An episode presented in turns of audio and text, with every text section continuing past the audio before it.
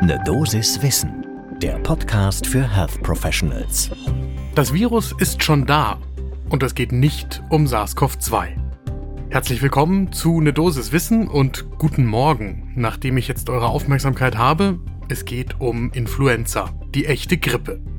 Bei Ne Dosis Wissen gibt's werktags ab 6 Uhr in der Früh Themen, die für Menschen im Gesundheitswesen wirklich spannend sind ich bin Dennis Ballwieser, ich bin Arzt und Chefredakteur der Apothekenumschau und ich darf eine Dosis Wissen im Wechsel mit meiner Kollegin Laura Weißenburger präsentieren.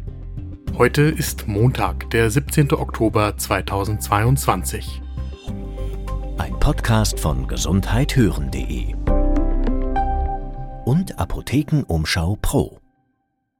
Den meisten von euch muss ich nicht erzählen, dass Influenza, also das echte Grippevirus, im Winter jedes Jahres eine Rolle spielt. Und die meisten von euch werden sich vielleicht aber auch wundern, weshalb wir das Thema schon Mitte Oktober auf die Agenda setzen.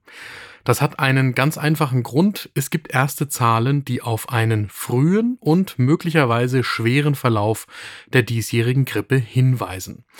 Wir haben Daten der Laborgemeinschaft Becker und Kollegen aus München, die wir uns genauer anschauen und außerdem die ersten Zahlen vom Robert Koch Institut. Das lohnt einen genauen Blick zum ersten Kaffee des Tages.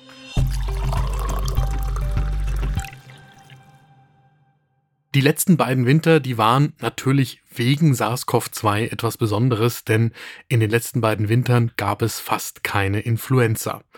Normalerweise stecken sich jedes Jahr zwischen 5 und 20 Prozent der Menschen in Deutschland mit dem Influenza-Virus an. Und in diesem Jahr lohnt sich ein genauer Blick alleine deshalb schon, weil eben der erste Winter nach zwei Pandemiewintern bevorsteht. Die Pandemie ist zwar nicht vorbei, aber unsere Schutzmaßnahmen für die Gesamtbevölkerung weitestgehend schon und deswegen sind viele Menschen schon gespannt, wie das dieses Jahr ablaufen wird. Normalerweise fängt jetzt Mitte Oktober die Influenza-Saison gerade so an, aber wir haben dieses Jahr eben jetzt schon relativ hohe Zahlen. Die Daten, die wir uns genauer anschauen, kommen von der Laborgemeinschaft Becker und Kollegen aus München. Disclaimer, Marc Becker ist der Herausgeber der Apothekenumschau. Und dem Labor Becker ist aufgefallen, dass in den vergangenen Tagen besonders viele Arztpraxen ungewöhnlich häufig Influenza-Tests in Auftrag gegeben haben. Das ist das eine. Das andere ist, dass die Positivrate dieser Tests mit 30 Prozent auch noch außergewöhnlich hoch ist. Normalerweise liegt die Positivrate bei den Tests zu dieser Jahreszeit noch im einstelligen Bereich und nicht bei knapp ein Drittel. Und jetzt etwas größer den Fokus auf die Zahlen des Robert Koch Instituts. Die Zahlen bestätigen im Prinzip das, was man im Labor Becker mit einer genaueren Auflösung auch schon sieht. In der Woche vom 3. bis zum 9. Oktober sind beim Robert Koch Institut bereits 790 Influenza-Fälle gemeldet worden. Und jetzt zum Vergleich, im gesamten Winter 2020-21 waren es gerade einmal 705, also aktuell eine Woche 790, Corona-Pandemie-Winter 2021, gesamter Winter 705. Doch auch wenn man das mit einer Zahl vor der Pandemie vergleicht, dann kann die erste Oktoberwoche in diesem Jahr diese Zahlen deutlich in den Schatten stellen. 2019 im Winter, also vor der Pandemie, gab es in der ersten Oktoberwoche nur 30 Fälle, die dem Robert Koch Institut gemeldet worden sind. Jetzt sind es 790. So, zusammengefasst heißt das, uns steht eine frühe, starke und deswegen möglicherweise auch große Influenza-Welle bevor.